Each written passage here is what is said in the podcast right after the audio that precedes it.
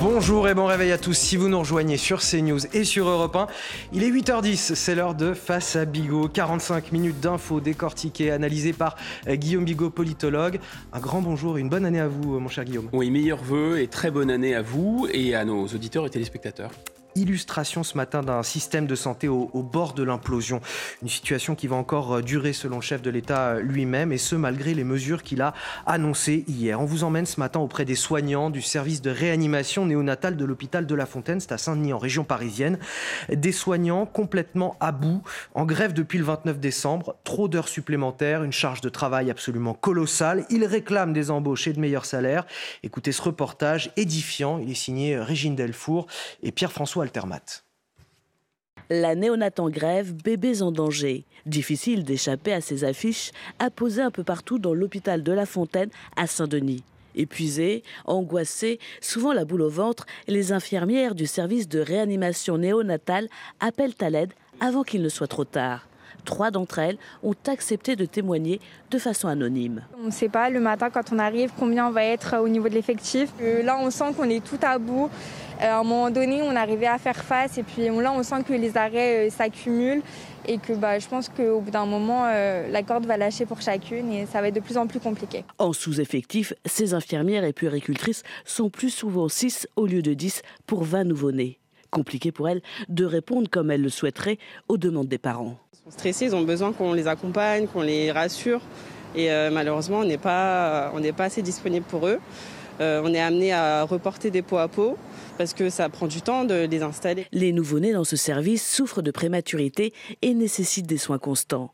Avec la surcharge de travail et les effectifs réduits, les soignantes redoutent un drame. Celles qui sont là au quotidien, qui remplacent, on se remplace nous-mêmes. Donc à force, on est fatigué, on est à bout de nerfs. On fait tout pour éviter ça.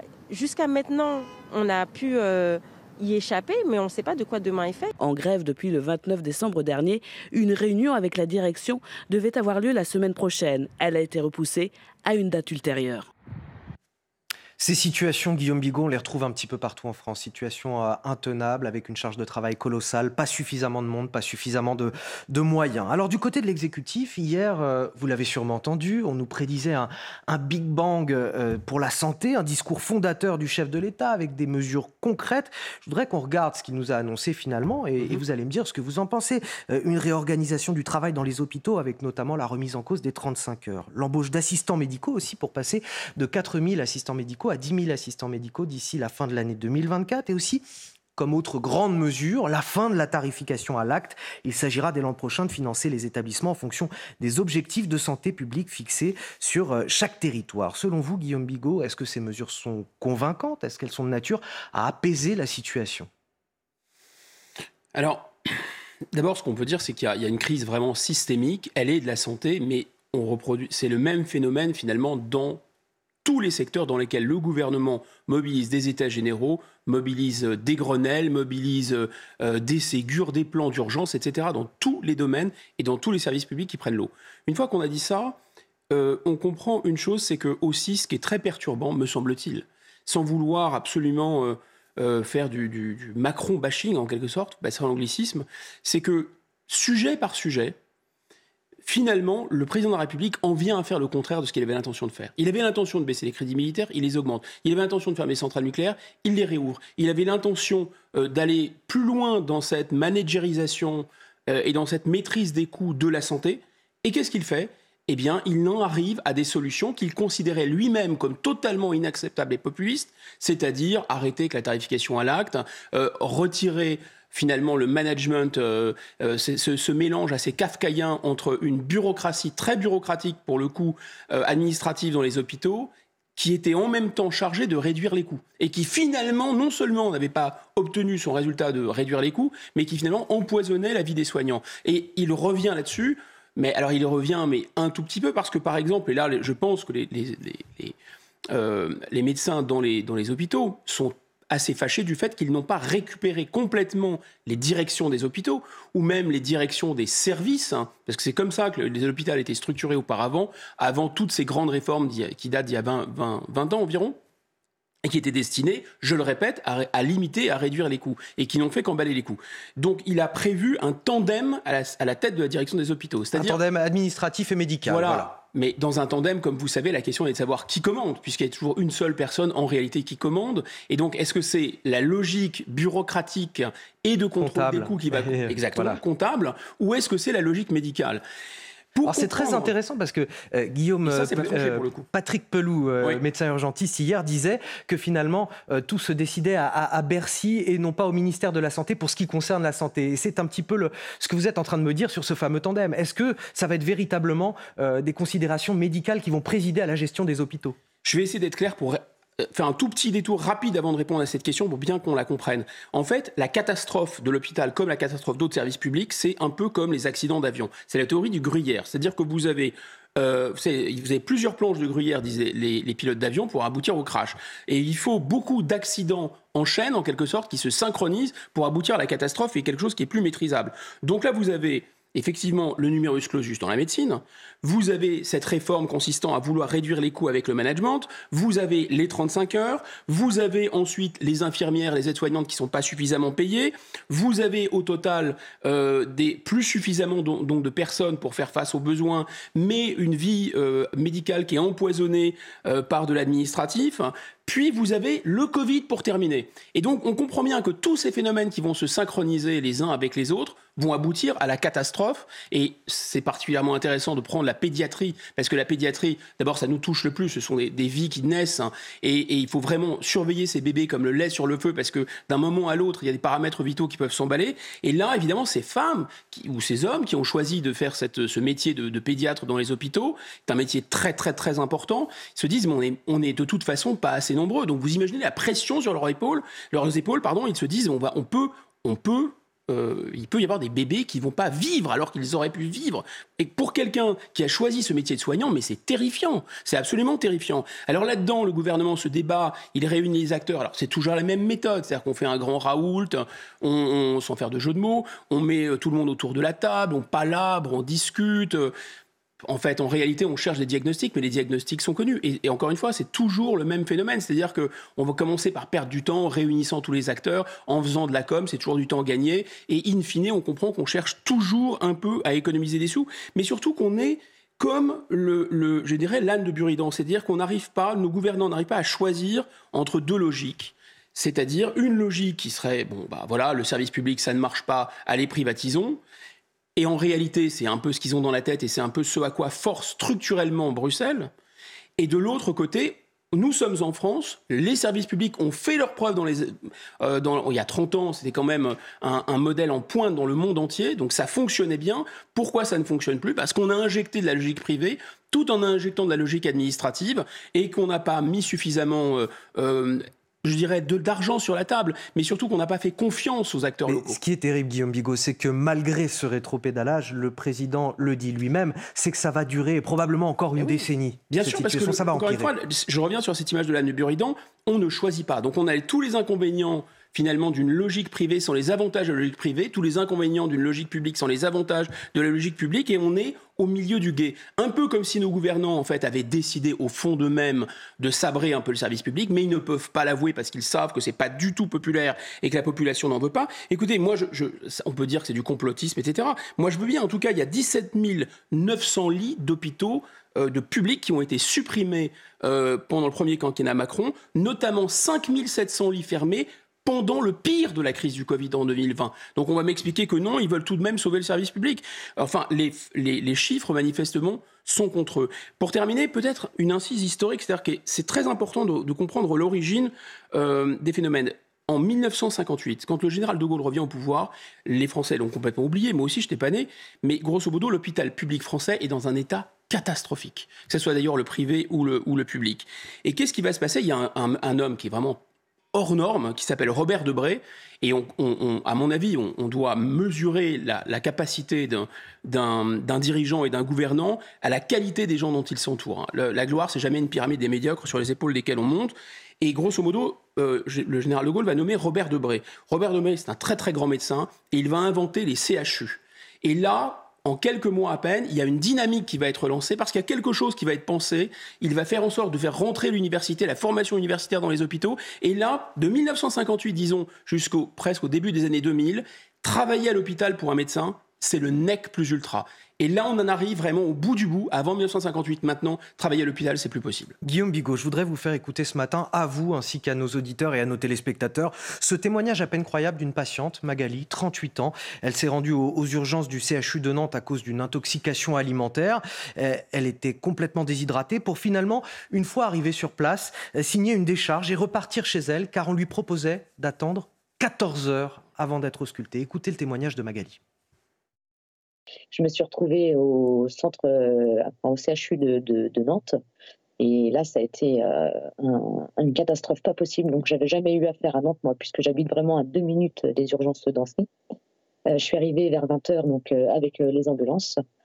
J'étais complètement déshydratée. J'ai pas pu avoir un verre d'eau parce que l'infirmière était seule pour 120 patients. Donc, elle savait le dire qu'elle n'était pas bien. Elle était même en pleurs parce qu'elle ne savait pas comment elle allait gérer cette crise. D'habitude, elles étaient deux, mais là, elle n'était qu'une la deuxième étant absente, donc je crois pour arrêt maladie. Euh, pour aller faire pipi, une dame a dû se faire pipi dessus euh, qui était juste à côté de moi parce que euh, les personnes n'ont jamais pu l'emmener.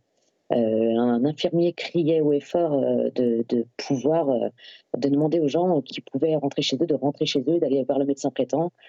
C'était intenable. Et quand je suis arrivée à 20h, la dame m'a dit au début, il y en a pour 4 heures d'attente. Puis au bout de deux heures, je voyais que j'avais toujours pas été pris en charge, j'avais vu aucun, aucun médecin et elle me disait 9 heures d'attente et finalement à 4 heures du matin, elle m'a dit qu'il y en a pour 14 heures d'attente. Terrible ce qu'on entend. On recense également 32 euh, personnes décédées de manière inattendue dans des services d'accueil des urgences. Le chiffre réel pourrait grimper jusqu'à 150 personnes décédées de manière inattendue selon des associations de médecins. Il faudrait euh, comparer cette, euh, cette volumétrie qui est déjà tragique à ce ce que c'est en temps normal pour pour être rigoureux mais grosso modo c'est une une mesure qui a été faite par le syndicat SAMU et Urgence de France et ce syndicat là il a comme caractéristique il pas, pas anodin hein. Non, parce qu'il est présidé euh, par François Braun, qui n'est autre que le nouveau ministre de la Santé. Mmh. Donc sa mesure, d'une certaine façon, c'est un très très bon marqueur euh, un peu comme il y a des marqueurs biologiques dans les, dans les prises de sang, là c'est un marqueur de l'impuissance politique. Parce que voilà quelqu'un qui était en pointe d'une certaine façon euh, dans le syndicalisme urgentiste, SAMU, et qui était le premier à tirer les sonnettes d'alarme, et maintenant d'une certaine façon il est aux manettes. Et en étant aux manettes, il ne règle pas le problème. Donc je pense que c'est. Alors évidemment, il n'a pas le pouvoir, parce que d'abord, c'est le président de la République qui donne la cadence, et bien sûr, euh, Madame Borne, la Première ministre, mais aussi derrière, il y a toutes ces contraintes euh, dont on ne cesse de parler, dont la contrainte budgétaire, dont la contrainte bruxelloise, etc. Et en fait, ce syndicat, c'est lui qui arrive, il faut en dire un mot aussi, c'est lui qui, qui, a permis de sortir du flou euh, de cette situation parce qu'ils ont inventé, alors c'est des, trucs un peu communicationnels, mais le no bed challenge, le no dead challenge, c'est-à-dire mesure, demander aux, professionnels euh, des urgences et du SAMU de déclarer sur un site euh, le nombre de gens qui ne trouvent pas de lit ou le nombre de gens qui sont retrouvés morts sur des brancards ou qui sont retrouvés morts parce qu'ils n'ont pas eu accès dans les temps au SAMU. Et de là, on a ces 32 morts qui pourraient, enfin, qui pourraient ils ont fait des calculs assez sérieux, puisque c'est 32 morts dans 19 départements. Donc en extrapolant, sachant que la situation est la même dans les autres départements, ils aboutissent à 150 morts, ce qui est totalement édifiant. Donc en fait, si c'était que l'hôpital qui n'allait pas. Mais on voit bien que c'est un phénomène aussi de vase communicant dont il faut dire un mot, parce que c'est l'hôpital qui ne va pas, mais le, deuxième pied sur lequel repose la médecine en France, c'est la médecine de ville. Mais la médecine de ville non plus ne va pas. Et c'est prêt aussi parce que la médecine de ville ne va pas que les gens se transfèrent vers les urgences, que les urgences sont saturées, et ainsi de suite. Mais finalement, c'est toute la profession médicale qui est sinistrée et qui n'est plus attractive. Et Guillaume Bigot, pour clore ce chapitre, je vous donne ce chiffre, ce sondage CSA pour CNews. Le système de santé français est-il en danger? Évidemment, la réponse est oui pour 84% euh, des Français. Rien de, de, très surprenant, évidemment, dans le résultat de ce sondage. Face à Bigot sur CNews et sur Europe 1, il est 8h24. Le gouvernement qui fait donc face à la grogne, à la gronde sociale. Ce samedi, un cortège de gilets jaunes a été euh, déclaré en préfecture euh, à Paris. Des manifestants remontés contre l'inflation, la réforme des retraites ou encore l'assurance chômage. Un contexte économique qui laisse craindre à l'exécutif la multiplication des mouvements, qu'ils soient euh, citoyens, syndicaux ou politiques. Évidemment, au sommet de l'État, On surveille tout cela comme le lait sur le feu. Il y a de quoi. Les explications, Florian Tardif, et avec vous, Guillaume Bigot, on commande juste après. Santé, éducation, industrie, les Français ont l'impression que cela craque de partout. Les récents sondages l'attestent et cette morosité ambiante préoccupe de plus en plus l'exécutif. Le président de la République a demandé à ses ministres, lors du premier conseil des ministres qui s'est tenu euh, cette semaine, de lutter contre, je cite, le déclinisme alimenté par les professionnels de la peur, comprenez les opposants politiques à Emmanuel Macron, à commencer par Marine Le Pen, qui n'a pas hésité à utiliser politiquement la crise des boulangers cette semaine pour montrer les limites de la politique engagée par le gouvernement. En clair, le président de la République a demandé à ses troupes d'être à l'écoute de la population à l'heure où les crispations euh, sont nombreuses être réactif en somme et répondre aux peurs pour éviter qu'elles ne s'auto-alimentent et n'aboutissent à l'émergence d'un nouveau conflit social d'ampleur dans notre pays. Il n'y a pas quelque chose d'un petit peu gênant dans cette prise de parole du chef de l'État qui dénonce euh, voilà cette euh, ambiance, euh, ce déclinisme alimenté par des professionnels de la peur, qu'ils disent ça aux, professionnels de santé, qu'ils disent ça aux, artisans boulangers, qu'ils disent ça aux petites PME qui souffrent en ce moment. Le, gouvernement, l'exécutif a des œillères ce qui est quand même étonnant, c'est qu'on a un exécutif d'abord qui a commencé par dire il faut vous préparer euh, à encaisser le prix de la liberté. Souvenez-vous, hein, euh, c'était euh, juste après l'élection, au début de l'été, le prix de la liberté dans la perspective des effets qu'aurait sur, sur notre économie la guerre en Ukraine et ses, et ses, conséquences économiques. Donc. Et deuxièmement, c'est la fin de la sobriété. Donc si vous voulez, comment vous voulez soufflant le froid, ensuite vous dire tiens c'est bizarre, les gens euh, mettent des doudounes, ils ont froid. Enfin sans faire de jeu de mots sur sur l'énergie, vous voyez, c'est quand même ça aussi, ça relève d'une injonction contradictoire. Vous ne pouvez pas chercher à faire peur d'un côté et ensuite vous étonner que les gens aient peur. C'est très bizarre. Ça, c'est le premier commentaire. Le deuxième commentaire, simple, c'est tout de même, là aussi, ça donne vraiment le tournis parce que ce qui est décrit comme des solutions ridicule, apocalyptique, populiste, etc., c'est-à-dire euh, de reprendre le contrôle de nos frontières, c'est-à-dire euh, de relocaliser l'économie ou de stopper un peu la mondialisation, euh, c'est-à-dire d'arrêter la tarification à l'acte dans les hôpitaux, c'est-à-dire de relancer la filière nucléaire alors qu'il fallait à tout prix fermer des centrales, c'est-à-dire Souvenez-vous aussi la manière dont monsieur, le, général de Villiers a été éconduit en disant c'est moi le chef, etc., parce qu'il voulait justement augmenter les crédits de l'armée. Ensuite, les crédits de l'armée ont été augmentés. Le, moi, je vous le donne en mille. Le marché, par exemple, européen de, l'électricité et d'énergie, on va finir par en sortir ou trouver un accord avec, euh, Bruxelles. Mais en fait, sur tous les thèmes, les professionnels de la peur préconisent des solutions. Il n'y a pas que euh, euh, le Rassemblement national. D'ailleurs, il y a beaucoup, beaucoup, beaucoup de, de gens indépendants, d'experts, etc., et d'autres formations politiques préconisent des solutions qui sont balayées d'un revers de main en disant que c'est du populisme et c'est totalement nul. Et on s'aperçoit de quoi six mois plus tard? Que ces mesures absolument ridicules et grotesques finalement se retrouvent au cœur de l'agenda surtout, Je trouve que cette prise de parole du chef de l'État, et vous allez me dire ce que vous en pensez, Guillaume Bigot, mais ça laisse penser qu'il y a davantage un sentiment de déclin qu'un déclin réel, et que c'est simplement une impression qui nous, est, euh, qui nous est donnée, communiquée par des professionnels de la peur. Alors ça peut être l'opposition politique, les médias, tout, tout ce qu'il entend par ces professionnels de la peur, mais que ce déclin n'est pas réel. Et pourtant, il est bien là. Quand on regarde la santé, quand on regarde l'éducation, quand on regarde plein de domaines, à peu près tous les domaines euh, des services publics. Exactement. Mais merci de me tendre cette perche parce qu'en fait, il ne s'agit pas d'un sentiment pour les 20-25% euh, de la population française qui ne sont d'une certaine façon pas concernés euh, par ces, je dirais, pas, enfin pas concernés, en tout cas pas directement affectés par la perte de pouvoir d'achat, mais aussi euh, impacté par l'effondrement qualitatif des services publics, c'est pas un sentiment, c'est une réalité. Lorsque vous êtes euh, dans le cœur de Paris, et que vous travaillez dans une grande entreprise euh, mondialisée, etc., bah, vous mettez vos enfants dans le, dans le privé, comme le fait Papendai d'ailleurs, donc vous ne ressentez pas la crise, si vous voulez, du, service public de l'éducation nationale, vous ne ressentez pas la tension dans les classes, les effets de l'immigration, les effets de, de, des heures, des heures euh, euh, manqué par les professeurs. Lorsque vous avez suffisamment d'argent, vous faites appel à des médecins qui sont des médecins spécialisés. Vous payez plein pot. Vous n'allez pas, euh, vous n'allez pas aux urgences. Vous appelez par exemple SOS médecins. Ça va vous coûter une blinde, mais vous avez les moyens de le faire.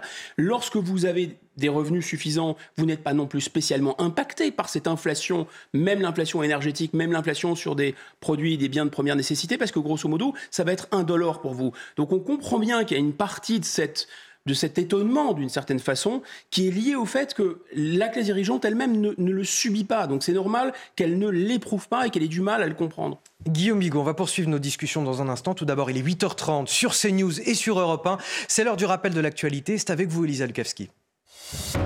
Europe 1. Vous n'avez jamais connu une telle période de douceur à Moscou dans la cathédrale du Christ euh, Saint-Sauveur. Ces célébrations religieuses sont marquées cette année par un cessez-le-feu unilatéral décrété jeudi hein, par la Russie en Ukraine. Cette trêve était censée avoir commencé euh, vendredi à midi. Inquiétude pour la forêt amazonienne. En décembre 2022, la déforestation y a bondi de 150% par rapport au mois de décembre 2021. Des images par satellite révèlent que plus de 218 km de forêt ont été rasés le mois dernier dans la partie brésilienne. Cela s'est produit lors du mandat de Jair Bolsonaro qui avait déclenché une avalanche de critiques internationales pour ses, destructions de la forêt amazonienne. Et puis du sport avec le PSG qui se qualifie en 16e de finale de la Coupe de France. Après son succès, c'était euh, contre Châteauroux hier soir 3-1, une équipe parisienne sans ses stars, hein, Messi, Neymar et Mbappé. Et avec de nombreuses absences, qui ouvre le score grâce à Ekitike, Châteauroux égalise et ce sont finalement Carlos Soler et Juan Bernat qui font la différence dans le dernier quart d'heure.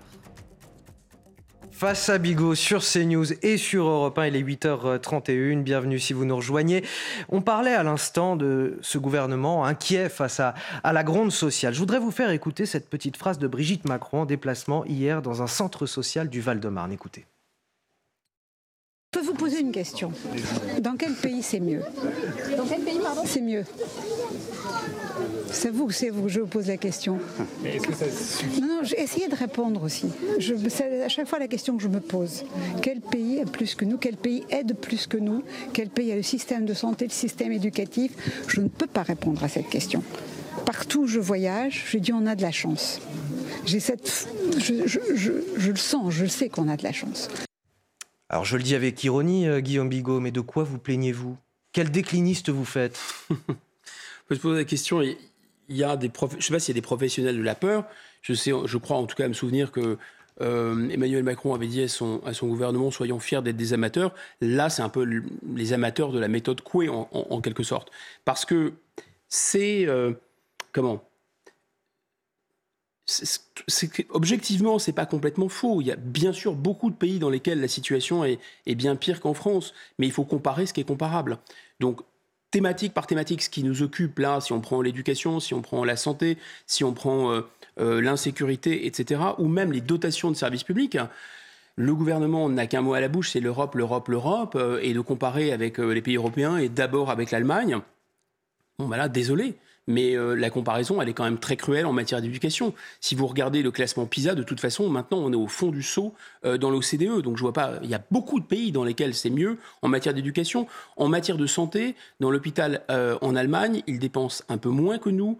Ils ont quand même une population plus âgée que nous. Et ils ont, grosso modo, 100 000 soignants de plus dans, le, dans leur service hospitalier. 100 000, c'est beaucoup. Alors même qu'ils ont beaucoup moins d'administratifs.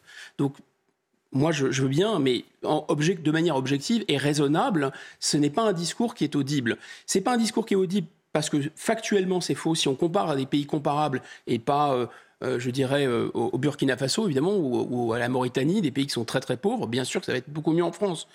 Mais grosso modo, des pays qui sont comparables, reprenez la question de l'énergie, bah oui, l'Espagne et le Portugal aujourd'hui ont obtenu une exemption du, euh, de ce marché, de fameux marché européen d'électricité. Donc ça va beaucoup mieux pour eux, merci. Donc c'est factuellement faux. Mais le plus important, c'est le problème subjectif, à la fois par rapport à l'évolution de la France, parce que là, pour le coup, on ne peut pas nous raconter d'histoire. On a bien vu qu'en 20 ans, en 30 ans, les services publics, en qualité, coûtent de plus en plus cher et rendent de moins en moins de services. Ça, de toute façon, on peut tourner le problème dans tous les sens c'est tout de même vrai. Et là, cette comparaison géographique, elle fait complètement litière de la dimension, disons, chronologique ou historique. Et enfin, pour terminer, je trouve que ce qui est très, très, très gênant, même si je, je comprends parfaitement que le président de la République et, Mme Macron euh, prennent, si vous voulez, en plein visage, sans arrêt, cette, euh, cette, cette colère euh, du, du, pays, et que ils sont mobilisés, ça peut, un peu, personne ne peut dire le contraire, en tout cas le président Macron, et on a l'impression qu'ils sont quand même si vous voulez, à la manœuvre. Ils, essayent de faire au mieux. Le problème, c'est plutôt un problème de stratégie et de logique, on y reviendra. Mais ce qui est vraiment pas possible, c'est de faire par analogie, je ne sais pas si vous vous souvenez de ce, débat euh, euh, présidentiel euh, assez mémorable moi j'ai regardé sur l'INA, mais il y avait, c'était je crois, euh, Valéry Giscard d'Estaing et François Mitterrand. Et on avait la technocratie d'un côté, et puis euh, le challenger Mitterrand qui essayait et qui a fini en 81 par l'emporter.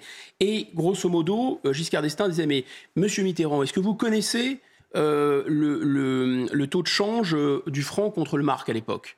Et François Mitterrand a eu cette réplique cinglante, il a dit, écoutez, je ne suis pas votre élève et vous n'êtes pas mon professeur. Et là, là où c'est gênant, c'est que maintenant, le président, enfin, c'est pas le président de la République, mais symboliquement, c'est tout de même le président de la République, puisque c'est la première dame, s'adresse aux Français pas contents, un peu comme un professeur s'adresse à des élèves. Et ça, ça, ça ne peut pas passer. Guillaume Bigot, je voudrais vous présenter les, les, chiffres de ce sondage IFOP. 48% des Français se disent révoltés par la crise économique et sociale dans le pays. 32% d'entre eux se disent résignés. Et puis on a cet autre chiffre, 52% des Français souhaitent que le pays connaisse une explosion sociale de type gilet jaune euh, dans le pays. Wow. Est-ce que euh, vous pensez que c'est crédible? Est-ce que l'explosion sociale peut se faire par des mouvements type gilet jaune, c'est-à-dire en dehors des mouvements syndicaux et politiques habituels? C'est possible et je, je, vais rejoindre la cohorte des, des Français qui le, qui le craignent. Ils sont 79%, pas sur votre sur notre, sur notre récap, hein, mais le même sondage, je crois que c'est le sondage IFOP, hein, c'est ça? Le sondage tout à fait le même, à penser euh, que le pays peut connaître une explosion voilà. sociale prochainement, 79%, 79%. de Français. Et ça, c'est le niveau le plus élevé depuis euh, que, ce, que ce baromètre euh, existe chez, à l'IFOP, c'est-à-dire depuis 1998. Alors pourquoi je n'y crois pas trop? Parce que finalement, c'est le plus haut niveau de crainte, sauf septembre 2020. Et septembre 2020, ça correspond à 85% septembre 2020, la veille du confinement. Oui, c'est ça, en Vous pleine crise propos? sanitaire. C'est-à-dire que je pense que craindre une révolte, c'est pas nécessairement vouloir participer à une révolte. Et d'une certaine façon, plus on craint la révolte, je ne vais pas dire moins elle a de chances d'arriver, mais tout de même, parce que les mécanismes qui sont en place, ils se synchronisent là aussi, on peut les lister rapidement. Il y a, à mon avis, quelque chose de l'ordre de la sidération parce que d'abord, il y a eu beaucoup de gens qui ont été euh, blessés pendant les manifestations et qui, chat échaudé et bornier, euh, voilà, craint la manifestation.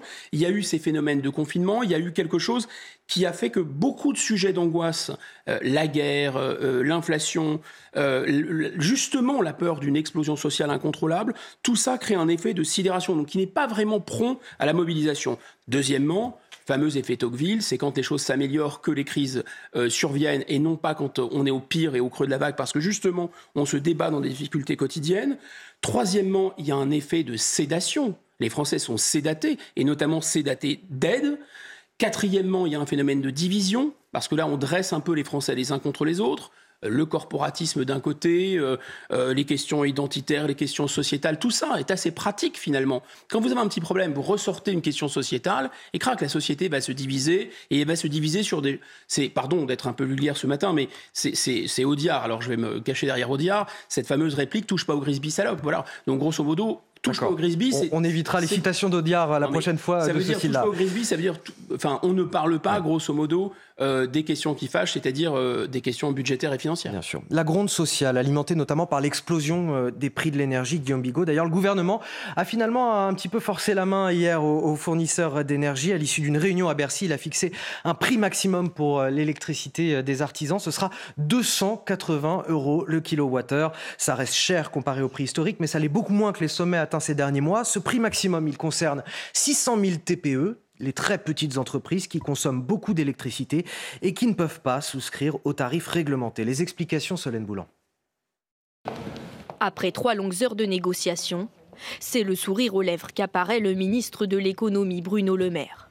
Dans les couloirs de Bercy, les fournisseurs d'énergie ont accepté de faire un geste. Les TPE, très petites entreprises de moins de 10 salariés, ne paieront pas plus de 280 euros le mégawattheure en moyenne sur l'année 2023. L'État a bien dit qu'une euh, partie de cette euh, réduction serait prise en charge par l'État, l'autre partie par les fournisseurs, et qu'il n'était pas question de mettre en faillite ni les TPE ni les fournisseurs, parce que sinon, évidemment, ce serait absurde. Et donc, chacun va contribuer à la hauteur de ses moyens. Donc, ça, c'est une discussion qui va se faire dans les jours qui viennent. Pour bénéficier de ce tarif, les TPE devront remplir un formulaire sur le site des impôts ou celui de leur fournisseur d'électricité. J'invite vraiment chaque entrepreneur, chaque petit entrepreneur à faire cette démarche. Elle est très simple. Vous retirez le formulaire, vous cochez les deux cases. Je suis une TPE, je veux bénéficier de euh, conditions tarifaires spécifiques qui ont été euh, prévues. Ce tarif garanti, applicable dès la facture de janvier 2023, sera accessible aux TPE qui ont renouvelé leur contrat de fourniture d'électricité à partir du second semestre 2022. Environ 600 000 entreprises sont concernées. Alors euh, évidemment, c'est une petite victoire pour euh, les boulangers et autres artisans qui réclamaient cette mesure depuis longtemps. Mais forcément, plus on vient en aide à des secteurs très ciblés, plus ce sont d'autres qui réclament également leur part du gâteau. On en parle avec vous, Elisa Lukavski, puisque cette fois, c'est le chef cuisinier Thierry Marx, tout nouveau patron de l'Union des métiers et des industries de l'hôtellerie, euh, qui demande l'élargissement de cette limite tarifaire aux PME, aux petites et moyennes entreprises. Nos entreprises sont en danger. Voilà ce que dit Thierry Marx, président de l'Union des métiers et des industries de l'hôtellerie, l'UMI. Dans cette lettre adressée au ministre de l'économie, Bruno Le Maire, eh l'UMI fait état de la situation de ces établissements. Nos restaurants et nos hôtels voient leurs factures d'énergie flamber alors que les bénéfices des fournisseurs d'énergie, eux, battent des records. Les mots sont cinglants. Hein. Thierry Marx parle de prise d'otage par les fournisseurs d'énergie, de raquettes organisées et d'une situation Il prend l'exemple d'un restaurateur qui exerce à Perpignan, qui a vu sa quittance de décembre augmenter de près de 1700%. Elle est passée de 703 euros à 11 792 euros, soit quasiment son euh, résultat annuel. Cet adhérent, il a trouvé une offre hein, six fois moins chère, mais son fournisseur lui réclame 250 000 euros pour résilier. Ce que l'UMI réclame à l'État, c'est de bénéficier des mêmes mesures hein, que euh, les très petites entreprises, un tarif encadré de l'énergie et la possibilité de résilier sans frais les contrats à des tarifs excessifs, des demandes sans quoi l'UMI pointe la menace de manifestation. Nos entreprises vont mettre la clé sous la porte et la France va descendre dans la rue. Nous n'avons plus le temps d'attendre. Agissez. Merci euh, Elisa Lukavski. Guillaume Bigot, euh, qu'on comprenne bien, ces, fournisseurs, ils font de l'argent sur ces contrats euh, à prix d'or Pas réellement, ils ont aussi des coûts, on imagine? C'est-à-dire que on peut tomber de Caraïbes en Scylla. Là, on va les aider, euh, on va donc aider ces, petites et moyennes entreprises qui ont des contrats, qui sont des contrats euh, ayant comme caractéristique de fonctionner librement avec le marché. C'est-à-dire, si les prix montent, si les prix baissent, le prix du contrat varie, ce qui peut représenter évidemment un intérêt. C'est comme ça qu'on leur a vendu, en disant, bah, écoutez, nous, nous sommes moins chers que les fameux opérateurs historiques qui garantissaient un prix, euh, qui était généralement plus élevé mais plus lissé. Donc vous allez gagner de l'argent avec nous puisqu'on va être en dessous de ce que propose EDF, euh, e par exemple. Donc à un moment donné, c'était avantageux. Évidemment. Mais on comprend bien logiquement que la contrepartie, si ça peut baisser, ça peut monter, puisque par définition, ça va être, et c'est l'objet du contrat. Donc là, ça pose déjà un problème juridique assez grave, c'est le contrat qui a été passé, si vous, euh, enfin, vous pouvez pas vraiment défaire ou dénouer le contrat. C'est quelque chose que la puissance publique, enfin, ça peut déclencher des recours, etc.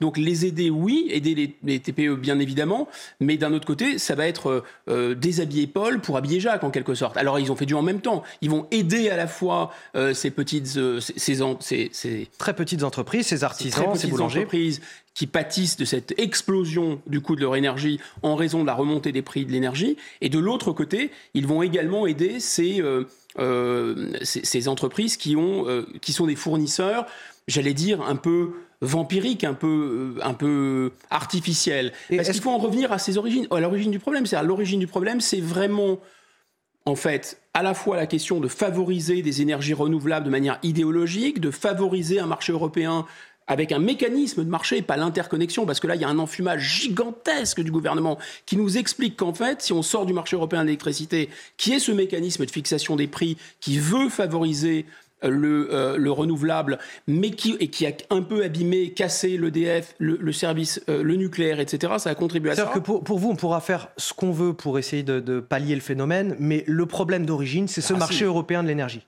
C'est la combinaison entre le marché européen d'énergie et la, et la, guerre en Ukraine. Et si Parce que des prix euh, fixés euh, sur ceux du gaz, c'est ça Parce que pour faire simple, le marché européen d'énergie, c'est un marché qui veut favoriser le renouvelable. Et donc qui dit, à un moment donné sur le marché, euh, inter, enfin, sur le marché européen. De, c'est un marché européen de l'énergie, c'est aussi un circuit électrique d'une certaine façon, aussi, bête que ça. C'est-à-dire chez vous, vous avez un circuit électrique. Donc il ne peut pas y avoir trop de potentiel, sinon les plombs sautent, et il ne peut pas y en avoir suffisamment, sinon vous ne pouvez pas vous éclairer. Donc c'est tout bête. Hein. Et donc ça, c'est à l'échelle européenne. Et pour faire fonctionner ça de manière idéologique et pour favoriser les énergies renouvelables, ils ont dit on appelle, entre guillemets, en priorité ce qui est totalement décarboné, c'est-à-dire le solaire, l'éolien, puis on appelle, entre guillemets, pour qu'il y ait euh, toute l'énergie disponible dans le circuit, on va appeler le nucléaire, puis on va appeler ensuite euh, le charbon, et, euh, et, on va appeler les usines qui fonctionnent avec du charbon et avec du gaz. Ce qui fait que le, prix va être fixé par la dernière unité qui permet de la dernière source d'énergie apportée. Et à chaque fois, à chaque fois, c'est soit euh, de, une usine d'électricité qui fonctionne avec du charbon en Allemagne, donc prix qui ont, sont montés en flèche, soit avec du gaz. Et le tout avait été décidé déjà il y a des années. C'est un truc, une usine à gaz, c'est le cas de dire, qui ne fonctionne pas et qui fait qu'au lieu d'avoir de l'électricité, les Français doivent comprendre qu'à cause de ces mesures, des décisions absolument folles et idéologiques, au lieu d'avoir de, du kilowattheure à 50 euros, ce que peut produire EDF avec ses centrales, on a maintenant voilà, il le garantit à 280, mais on est très loin du 50 euros qui serait euh, le coût à peu près normal qu'on a eu pendant des années et des années. Donc ça, ce sont des mesures artificielles, mais, mais ça se combine, et je termine là-dessus avec la guerre en Ukraine. Pourquoi? Parce qu'en même temps, d'une certaine façon, que vous avez cette usine à gaz complètement dingue, vous décidez en plus, par-dessus le marché, de déclencher des sanctions contre la Russie. Et donc, vous savez forcément qu'il va y avoir une élévation incroyable du prix du gaz. Et comme en plus vous avez un système qui fait que l'électricité est naturellement au prix du gaz, mais évidemment vous vous suicidez. Voilà, donc c'est ça qui s'est produit. Et maintenant, on prend dans notre poche pour donner à tous ceux qui en pâtissent.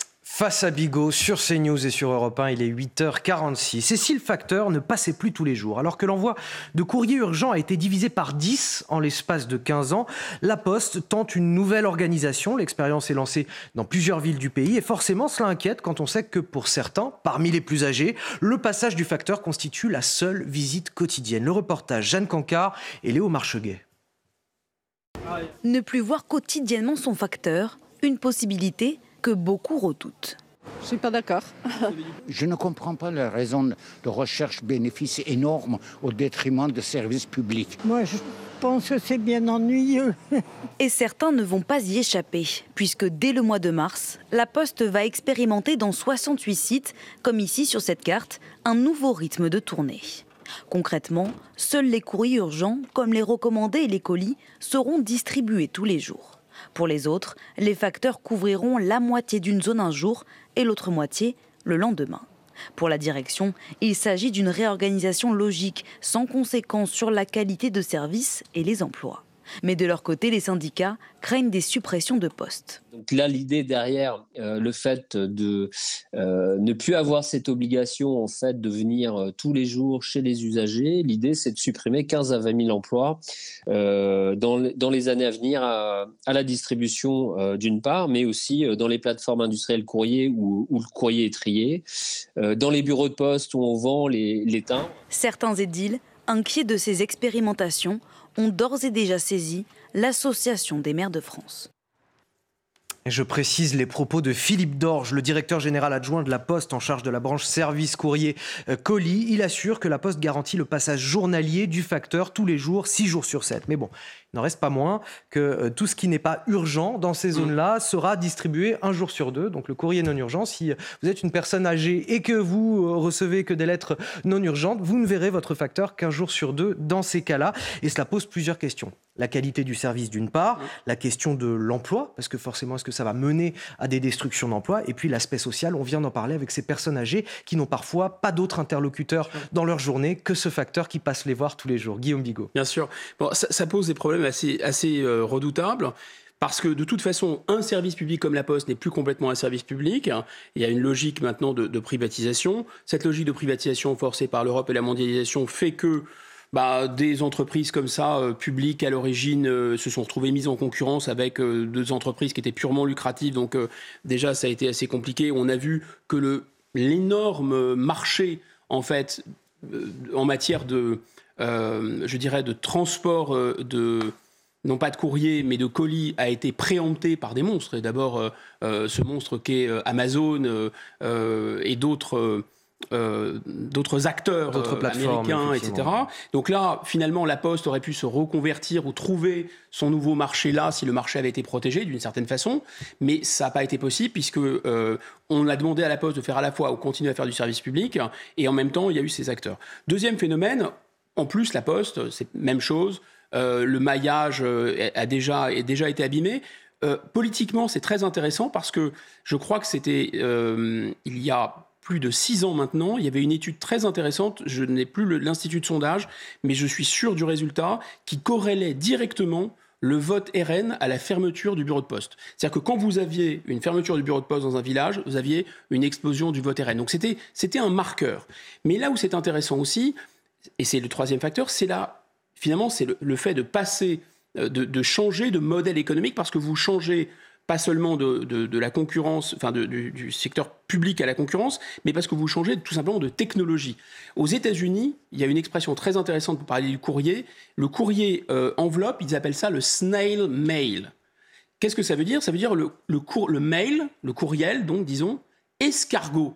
Donc il ils décrivent euh, le courrier papier comme d'une certaine façon quelque chose qui est en sursis, puisque désormais il y a des emails.